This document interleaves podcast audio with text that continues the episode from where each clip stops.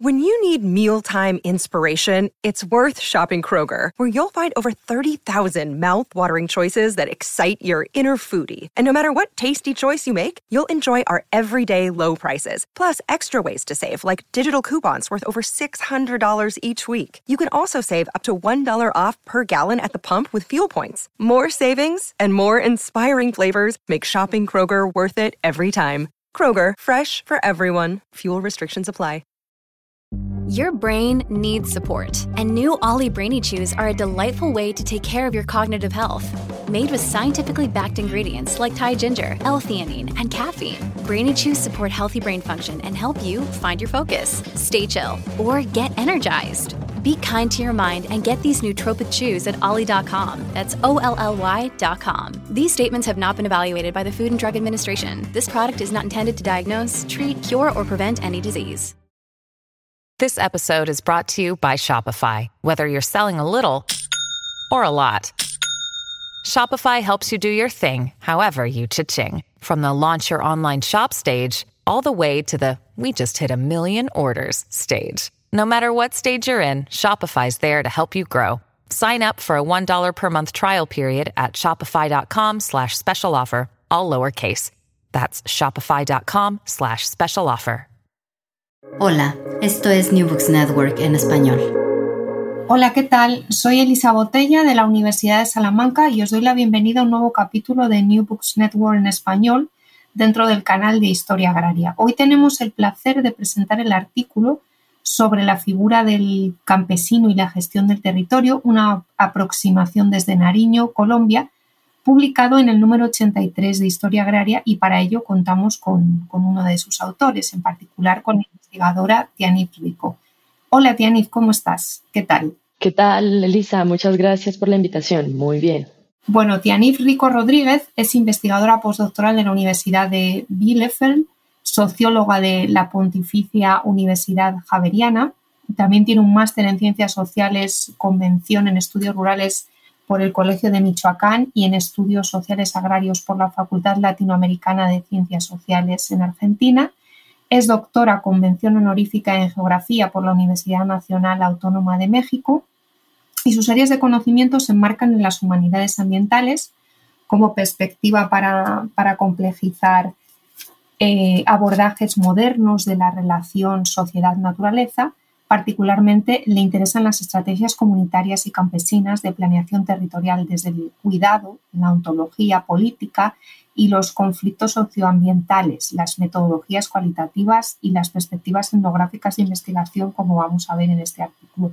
Y el artículo lo publica junto eh, a Pedro Urquijo Torres, que es investigador titular del Centro de Investigaciones en Geografía Ambiental de la UNAM, maestro en Historia eh, por la Universidad de Michoacán y licenciado en Historia por, la Facultad de Filosofía y Letras de la UNAM. También es profesor del posgrado en Geografía eh, y profesor en la Escuela Nacional de Estudios Superiores eh, Unidad Morelia de la UNAM. Sus principales líneas de investigación son la, la historiografía del paisaje, la geografía histórica de América Latina y la geografía cultural de los paisajes no hispanos, temáticas ha tratado en más de 90 publicaciones entre artículos científicos, libros, capítulos de libros y reseñas críticas. Vamos a pasar a analizar el artículo que, presentamos hoy del número 83 de la, de la, revista de Historia Agraria y para ello vamos a centrarnos un poco en el objetivo. ¿no? El objetivo del artículo es mostrar la trayectoria de la noción de campesino en el contexto institucional colombiano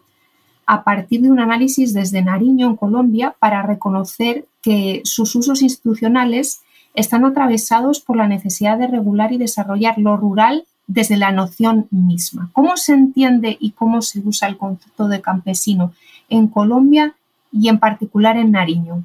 Sí, gracias Elisa una vez más por esta invitación. Creo que es importante empezar justo con, con esta idea ¿no? de que el campesinado en Nariño, y bueno, lo que exponemos un poco en el texto, eh, institucionalmente ha sido usado como una categoría eh, para regular o para gestionar el territorio. Y eso entendido como un conjunto de varias cosas, ¿no? de cultivos, de poblaciones, de tecnologías, desde una lectura del Estado eh, que implica la otredad, ¿no? O sea, el espacio como algo que hay que conocer, que algo que hay que controlar, pero que además ah, está atravesado por narrativas de modernización y desarrollo. Entonces, eh, es una lectura que posiciona evidentemente al sujeto campesino, ¿no? como a, las colectividades, eh, como parte de las estrategias o parte de los procesos más bien que hay que transformar, modernizar. Eso es una lectura que contrasta, eh, y es lo que mostramos un poco en el artículo, con la propuesta, la lectura, la mirada de las comunidades campesinas y los movimientos y las organizaciones agrarias en la región de Nariño. Y es importante un poco mostrar esa distancia y esa diferencia, porque eh, eso tiene implicaciones en términos políticos, en términos organizacionales y en términos de la definición misma de lo que significa el campesinado. Justamente la noción de campesinado es una noción en disputa eh, entre las instituciones del Estado eh, y las organizaciones campesinas. Es importante, creo, también hacer aquí una salvedad y es que la noción de campesino en Colombia es una categoría de por sí compleja, amalgamada, mm, con, una variedad territorial, es decir, que en función del paisaje, de, los, de las regiones, de, las, de los procesos de organización en esas regiones anclados y relacionados también con los procesos productivos, y con los tipos de producción que se dan. Recordemos que Colombia es un país mega biodiverso y tiene que ver con la ah, multiplicidad de paisajes y la diferencia altitudinal pues, que tenemos. Eso tiene implicaciones asimismo en, el trabajo, en la definición de los cultivos o de los rubros productivos y en la definición de las personas que habitan en esos lugares. Entonces, campesino, campesinado, es una noción múltiple es una noción eh, que no significa lo mismo tiene los mismos atravesamientos en el norte del país, en las zonas más centrales o andinas, que en las planicies eh, o las llanuras. Eh, o las, transformaciones que se dan en las planicies andino-amazónicas, ¿no? O sea, justamente esas transformaciones del paisaje dan una variedad también a las formas de, de existir y de ser campesinado. Ahora, lo que sí un poco reúne esta noción y lo que permite eh, problematizarlo, como mostramos un poco en el artículo, es precisamente esa distancia con la lectura que ponen las instituciones del Estado eh, y las organizaciones locales. Y en este caso era importante justamente mostrar cómo esa distancia pues se habita y se da en un contexto muy específico, ¿no? situado, que es el contexto de la cafeticultura en Nariño, ¿no?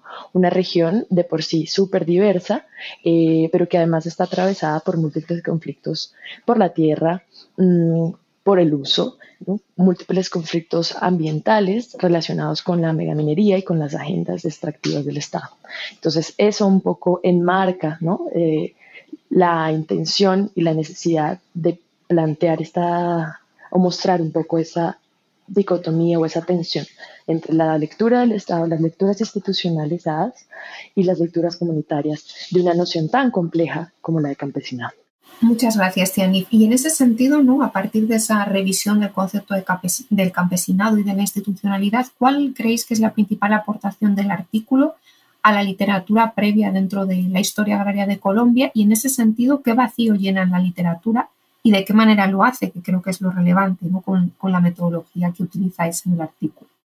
Claro, sin duda. Creo que una de las cosas más mm, digamos, potentes y a mi criterio bonitas de este proceso de investigación fue justamente pensar eh, como esos atravesamientos eh, de la noción de campesinado a partir de miradas escalares. Es decir, eh, si bien íbamos a contrastar una mirada institucional con las lecturas más locales, pues en términos de fuentes, ¿no? de acceso a la información, teníamos varios retos. Entre esos, que en Colombia, por ejemplo, no hay un registro agrario al que se pueda como acceder fácilmente. Eh, todos sabemos que por nuestra propia dinámica del conflicto armado, eh, no tenemos muchos archivos o memorias sobre los procesos de, acceso a la tierra. Precisamente ese es uno de los ejes de debate, ¿no? Entonces, hubo la, como la idea de plantear ah, un mecanismo que permitiera como acceder a, esos procesos, ¿no? que son como más de larga data o como más complejos, el acceso a la propiedad, los procesos de organización colectivos, las políticas públicas, eh, desde la trayectoria vital. Entonces, aquí la historia oral empezó a cobrar un montón de sentido porque permitió articular desde eh, una lectura muy biográfica de, a través de entrevistas con líderes eh, de distintas edades, particularmente con personas mayores, muy mayores, por encima de los 70 años, 60 años, y así como personas jóvenes con trayectorias organizativas, pues sobre sus trayectorias vitales, ¿no? De acceso a la tierra, de procesos de organización comunitaria, eh, pero también de lectura sobre lo que implica, ¿no? Ser campesino. Esto además se acompañó como un trabajo de archivo y de revisión bibliográfica, que aquí particularmente quiero rescatar el papel de un acervo hermosísimo que eh, descansa en la Biblioteca Luis Ángel Arango, que es el archivo de ACPO, de Acción Cultural Popular, un programa eh, que desde los años 40 digamos, por intervención de la iglesia, eh, se empieza a convertir como en una política de Estado ¿no? para acompañar los procesos de liderazgo y guiar los procesos de liderazgo campesinos desde una lectura de la iglesia, ¿no? una lectura como del compromiso social de la iglesia y como eso, bueno, en esta región fue como una pauta importante para guiar ciertos liderazgos no, agrarios, pero sí como movimientos campesinos, ¿no? En torno a la dignidad de la persona, a la producción eh, familiar, ¿no? En torno a esos valores se fueron como gestionando ciertos grupos y procesos de acompañamiento eh, que hoy pues detonan en una multiplicidad de organizaciones eh, que desde los 80 empezó a multiplicarse y transformarse como con distintas banderas y agendas, de nuevo, porque el campesinado es un, cuerpo múltiple con múltiples demandas a sí mismo, porque siempre está en, digamos, diálogo, ¿no? Con las ausencias y con las imposibilidades que propone la institucionalidad del Estado. Y aquí, metodológicamente, lo que hicimos fue justamente eh, vincular como esta dimensión biográfica con distintos procesos que encontrábamos en los archivos, que encontrábamos en las bibliotecas, y este acervo que les platico, em, particularmente eh, tenía fotografías eh, de la época, cartas que se escribían entre las personas que estaban en el programa, muchos de esos líderes, eh, abuelos, tíos, familiares de las personas que estaba yo entrevistando. y eso permitió como generar una conexión, una dimensión afectiva muy interesante que daba aún más profundidad como al proceso. ¿no? Asimismo, contrastar con las políticas públicas, con los discursos institucionales que no solamente eh, se transmiten a través de los funcionarios de esas instituciones hoy, sino en sus archivos, ¿no? Entonces, precisamente creo que aquí hay una, un aporte metodológico muy, muy valioso, que es justo eh, que se da a partir del vacío, ¿no? De ese, de ese vacío de información o de acceso a cierta información que hay que construir, ¿no? Y que hay que construir desde eh, miradas o desde lugares que capaz no pensábamos son tan relevantes para pensar datos duros o fuertes como no sé, ¿no? El, cuántas personas tienen acceso a la propiedad, cuál es la trayectoria organizativa de este lugar y cómo nos puede decir eso eh, la vida, la trayectoria vital de una persona, bueno, en este caso múltiples personas. Entonces creo que ese es uno de los aportes, ¿no? Pensar metodológicamente una, una, perdón, una estrategia escalar que nos permita vincular varios procesos ¿no? que, que, que, pasan a la vez y que permita construir como una línea de tiempo eh, transversal entre esos, entre esos procesos, eh, precisamente para dar cuenta de la transformación, no solo de una categoría, sino de maneras de ver el territorio y de organizar el territorio. Eso es importante hoy, particularmente con las organizaciones o el caso de Nariño en específico, porque precisamente la disputa por el territorio o la disputa por lo que se hace, em, los usos que se da al territorio, eh, tiene que ver con cómo se reconoce a quienes habitan allí. Y en este caso, precisamente, eh, ese es otro como de los aportes que propone el texto, desde una lectura situada a un contexto muy específico, ¿no? Eh, a un estudio de caso que muchas veces no priorizamos o no le damos la importancia a la dimensión del caso, em, como para pensar en perspectiva, ¿no? Eh, pues es lo que permite un poco este artículo, ¿no? Pensar desde un estudio de caso, además de una región que tampoco eh, ha sido estudiada, ¿no? Que recientemente empieza a ser relevante no solo en la literatura, sino en los debates sobre los movimientos campesinos, creo que ahí está un poco bien el aporte, ¿no? Pensar este tipo de problemas en una región que además eh, no, no apareció mucho en la escena, pero que es sumamente relevante eh, en este momento, ¿no? Como de, agenda política de las organizaciones campesinas. Y justo ahí creo que podemos pasar a, la siguiente pregunta, justamente, eh, que creo que va en ese sentido, ¿no?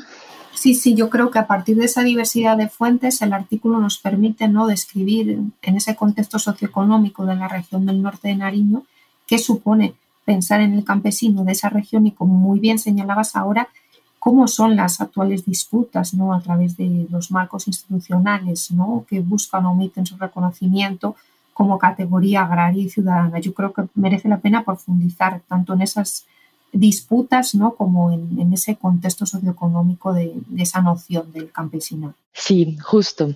Eh, como les decía, eh, digamos, esa multiplicidad de fuentes también permite un poco reconocer que la trayectoria productiva de un lugar, como les decía un poco al inicio, ¿no? de, de, lo que constituye esa multiplicidad del campesinado, está relacionada también pues, con políticas agrarias y políticas productivas desde las instituciones del Estado. Entonces, en esta región en particular, eh, que es una región eh, productora de café de alta calidad, con unas características muy particulares, porque no es el paisaje caficultor que todos tienen en la cabeza cuando piensan en café de Colombia, ¿no? grandes secciones de café, eh, con casi una estética muy específica.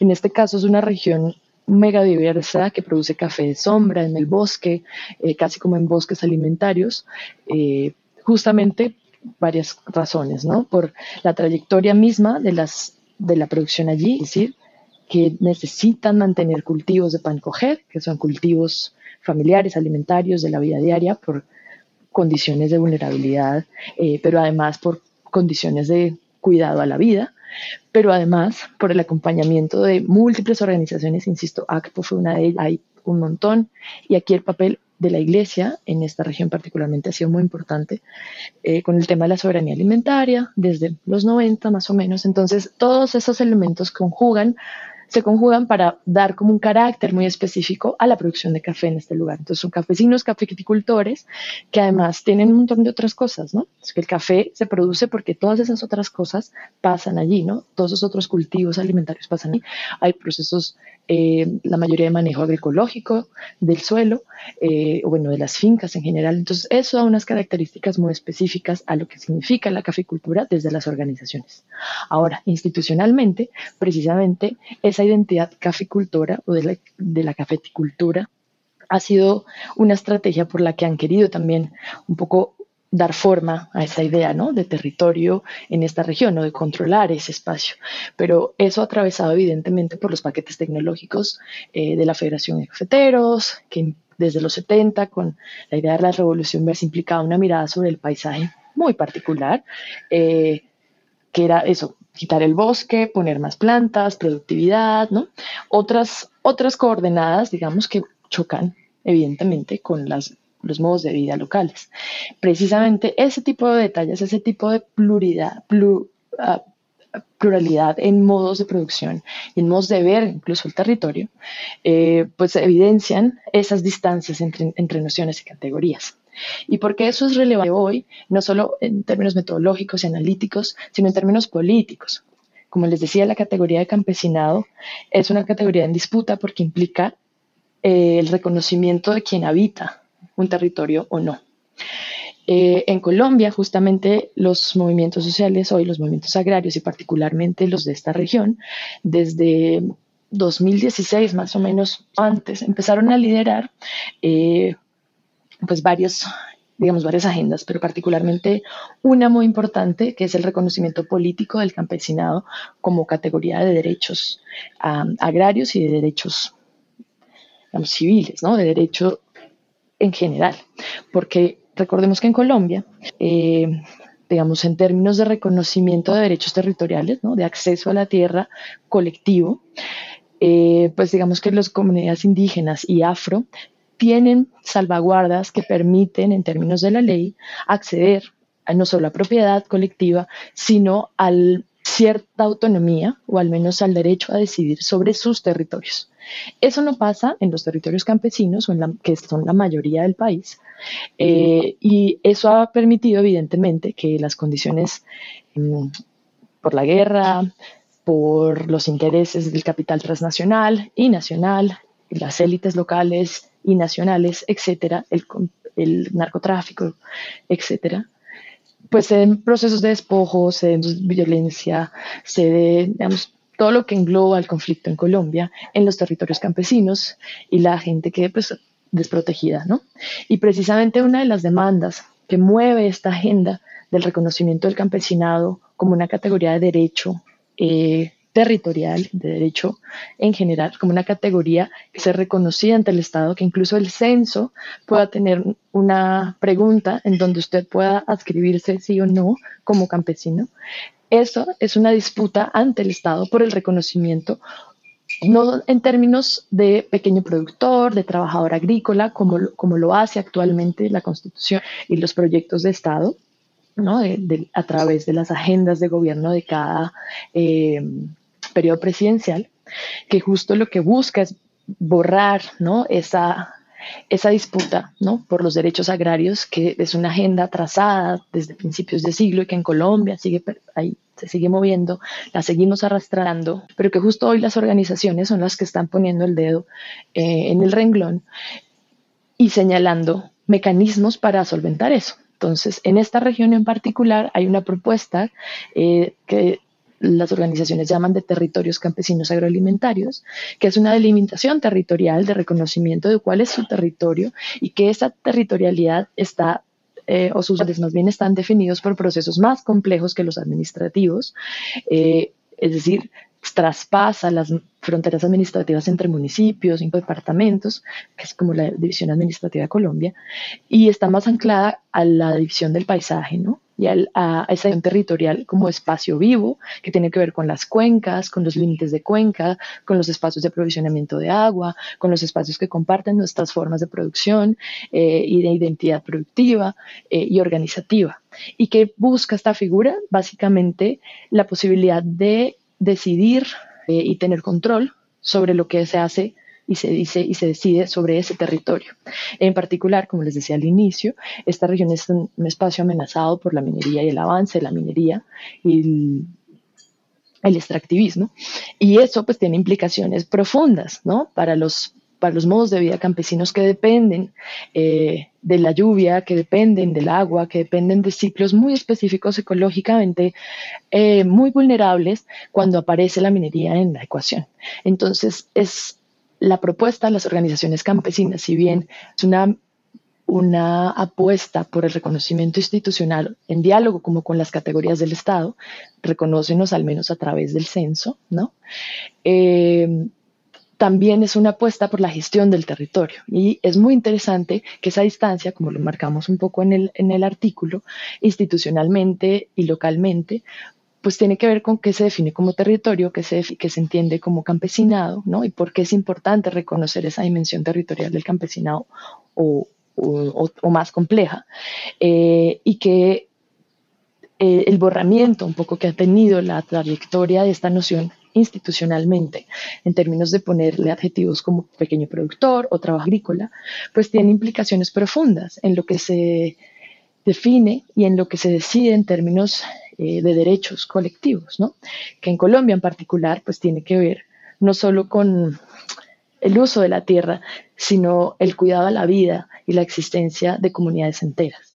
Muy interesante también, yo creo, en el artículo es la evolución histórica ¿no? de esa noción del campesinado desde los agenciamientos institucionales, bueno, partiendo desde 1850 y llegando hasta 2019, ¿no? a partir de esa riqueza de fuentes. No sé si hay alguna etapa ¿no? en la que quieras detenerte ¿no? desde la organización territorial, el desarrollo y la modernización después, la economía del café y la configuración de las identidades productivas y ya llegaríamos ¿no? a las reformas estructurales, que yo creo que es donde merece la pena ¿no? Eh, detenernos en esa noción de, campesinado ¿no? y cómo se pasa esa idea de pequeño productor y por último, como muy bien señalabas antes, las luchas por la identidad campesina y los derechos territoriales. Sí, justo. Eh, lo que hacemos un poco con lo que les comentaba anteriormente en el artículo es periodizar ¿no? en términos institucionales, eh, pues cómo esa categoría se ha transformado ¿no? y identificamos como cuatro o cinco momentos. Eh, que en el último pues tratamos de dar mucha más fuerza a, esto que les contaba, ¿no? Esta dimensión o la lucha territorial de las organizaciones campesinas. Bueno, ciertos autores y la mayoría de la literatura ha estudiado en términos de, del campesinado en Colombia como la formación misma del Estado, ¿no? O sea, justo entender al campesinado en Colombia tiene que, tiene que ver también con la formación del Estado en Colombia y con la lucha de actores periféricos por hacer parte de ese proyecto nacional, ¿no? que siempre ha estado atravesado eh, por discursos muy desde las élites, desconectados de las regiones o de los territorios, eh, pensando en un país que está muy distante o de los proyectos ¿no? que se piensan desde Bogotá y desde el centro, que es un país sumamente centralista, y lo que pasa en las regiones. Entonces, hicimos como una periodización, eh, pasando de eso como la primera etapa de organización territorial del Estado ¿no? y la población rural en principios del siglo XIX, eh, eh, como hay una necesidad de controlar eso que está afuera, eso que no es el centro de Bogotá, esas que son las regiones y que es que no se sabe qué es, que hay absoluto desconocimiento, pero que hay que incorporarlo como parte eh, del territorio nacional, ¿no? Y una lectura de territorio anclada a la idea de soberanía y de control. Eh, y eso, pues, eso implicaba como simplemente demarcarlo como parte de, ¿no? Como, como controlado por, pero nunca reconociendo que ahí habitaban o que existían procesos o que pasaba algo, ¿no? Eh, y precisamente eso se dio a la par de procesos de desarrollo y modernización o del interés de ciertas élites locales por eh, pues producir, generar divisas y generar capital. ¿no? En esta región en particular, el café empieza a ser una estrategia, como en la mayoría del país, de desarrollo y modernización, ¿no? pero con unos con las particularidades que les comentaba anteriormente en términos del paisaje y del manejo eh, de la pequeña, pequeña producción. Eh, es aquí donde también se empiezan a encargar como estudios sobre la región, eh, más o menos hasta 1930, 1935, que son comisiones específicas de, bueno, hubo una comisión en particular, que fue la Comisión de Cultura Aldeana, que estudió distintas regiones en el país, ¿no? E hizo como perfiles de quienes habitaban esos territorios. Y esta es como de los primeros registros un poco que hay sobre la lectura que tiene el Estado hacia la gente que habita en estas regiones, ¿no? Y es muy interesante eh, ver cómo lo que destacan, por ejemplo, en este texto que es de Jorge Salamea, eh, de 1934, si no estoy mal, Mm, es precisamente el carácter autónomo ¿no? de, las, de las comunidades campesinas y de cómo a pesar de eh, la falta de presencia del Estado, un poco decía, pues las comunidades se organizan para resolver problemas comunitarios como el acceso a vías, el acceso a la limitación de, propiedad, ¿no? Y que eso era lo que él observaba allí. Y eso es muy interesante porque eh, en este periodo, hasta los 70, cuando empieza eh, la economía del café a ser importante en esta región, para el Estado, eh, pues aparece la Federación Nacional de Cafeteros, que también es un actor muy interesante ¿no? entre lo público y lo privado, que empieza a determinar pues, cuál es la trayectoria o a querer determinar ¿no? la trayectoria productiva de ese, de ese lugar. Insisto, una lectura del Estado que entiende territorio como un conjunto de, de cosas ¿no? que puede eh, definir y articular. Y cosas en el entendido que son elementos que sobre los que tiene soberanía y posesión, eh, con los que no hay que dialogar, y entre esos, pues las personas, eh, la tierra misma, el suelo, el paisaje, ¿no? y esa identidad productiva caficultora, pues están en disputa un poco con los modos de producción campesinos, con la, la capacidad de producción y la tenencia de la tierra. Aquí recordemos que estamos hablando del minifundio absoluto. La mayoría de la gente tiene entre una hectárea, máximo dos hectáreas, que son, insisto, de producción alimentaria en el bosque, es decir, que hay cultivos de café entre los cultivos alimentarios y entre el bosque. Entonces, pensemos que eso implica eh, un espacio productivo mucho más pequeño. Y eso, digamos, que Nariño siempre fue un problema eh, en términos de productividad, ¿no? Para el Estado y para las agendas de desarrollo, que hacia los 90, con las reformas estructurales, eh, pues empieza como a empujarse hacia, hacia otros otra manera de resolver como ese atraso productivo, ¿no? Que siempre es la lectura del Estado sobre el campesinado. El campesinado como alguien atrasado, como la casi alguien que encarna eh, la pobreza, ¿no? Y a veces la gente misma eh, encarna esos discursos, ¿no? De siempre, eh, pues estar a la merced de lo que digan las políticas institucionales. Justo es ahí ha estado como la potencia de las organizaciones volviendo un poco a esta idea de las reformas estructurales, pues la, noción de pequeño productor empieza a ser importante y sobre todo con la aparición de transnacionales eh, interesadas en el café de esta región, porque justamente esas condiciones productivas, por eso soy como tan insistente, dan un producto o un tipo de producto que se, empieza a ser atrayente, que es el café de especialidad. Y en particular desde mediados de los 2000, el café eh, de alta calidad asociado a los microlotes y asociado a la denominación de origen Nariño, eh, que por supuesto pone a esta región en términos económicos en otros sentidos ¿no? para el Estado. Pero justamente es, de nuevo, la disputa por la idea de quién es el productor. Entonces, ¿no? Eh, las organizaciones y localmente siempre se ha producido en pequeñas escalas, familiarmente, eh, pero de nuevo, no como esta idea de caficultor en el centro, sino de pues, productor familiar y producción alimentaria campesina, que el café se produce porque se produce el resto de cosas.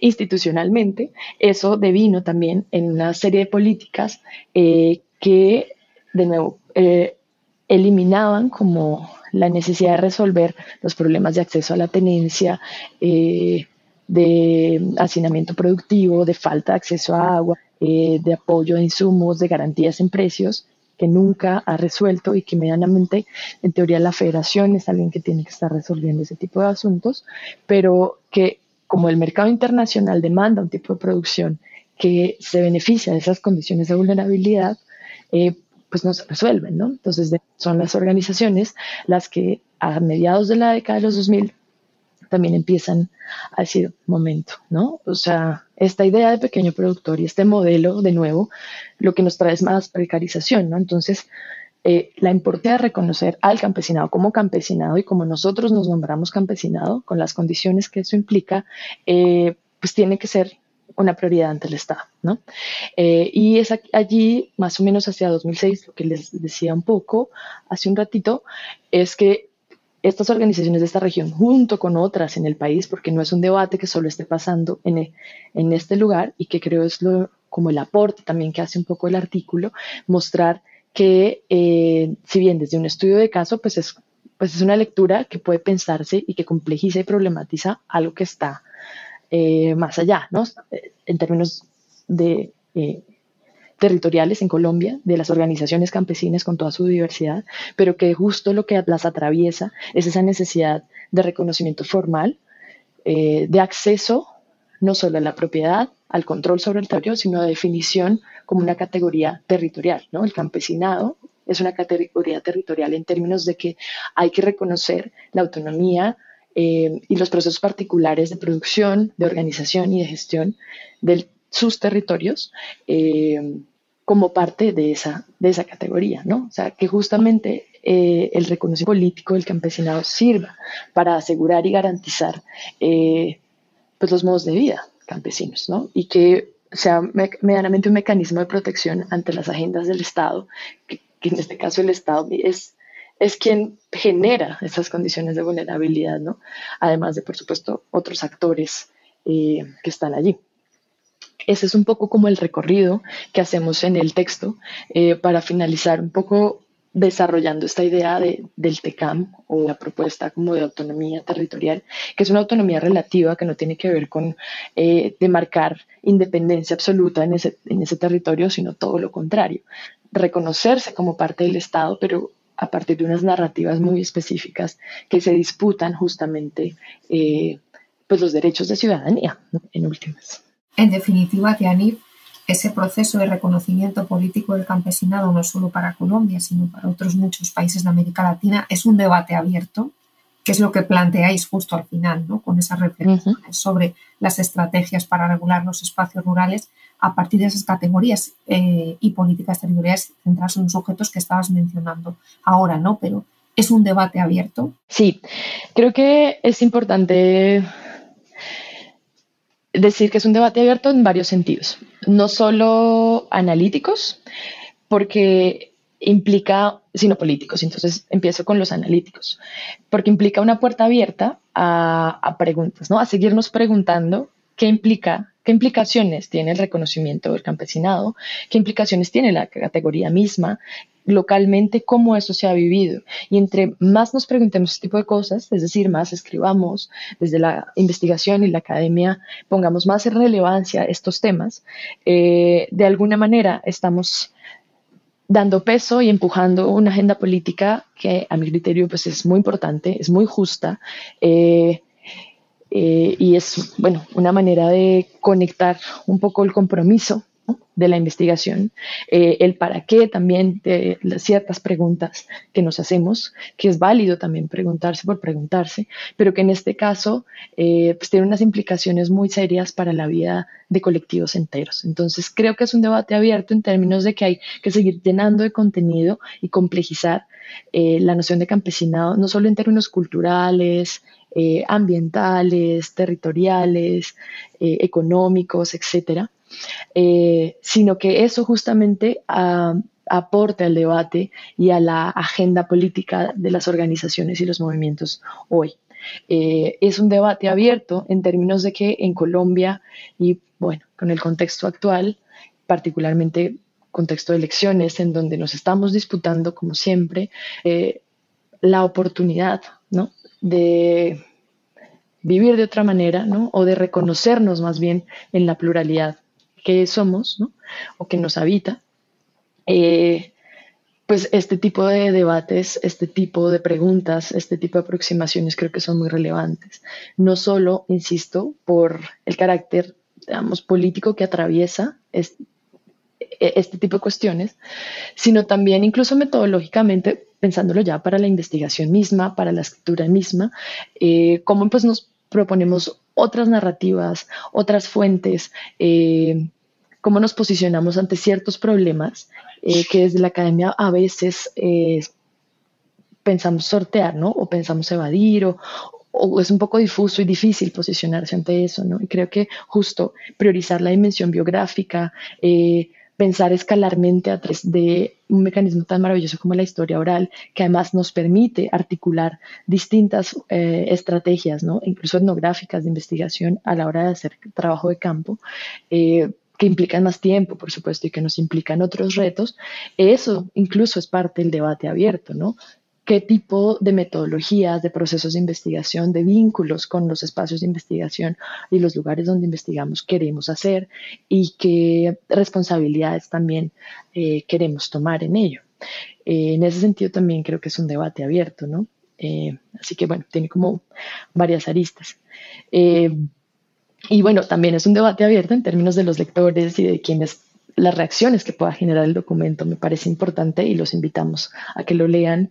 Eh, eso, ¿no? Ver también qué genera, no solo en términos del debate político, sino académico, justo de las lecturas, ¿no? Que podamos hacer y los usos eh, de ciertos argumentos. Creo que eso también es valioso ponerlo como lo que queda en la apertura.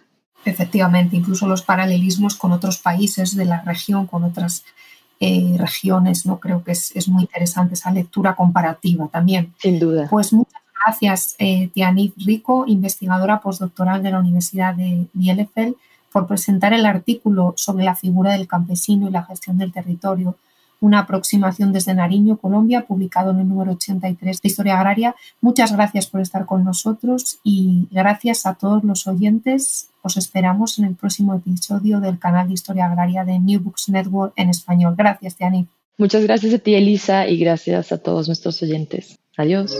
Gracias por escuchar New Books Network en español.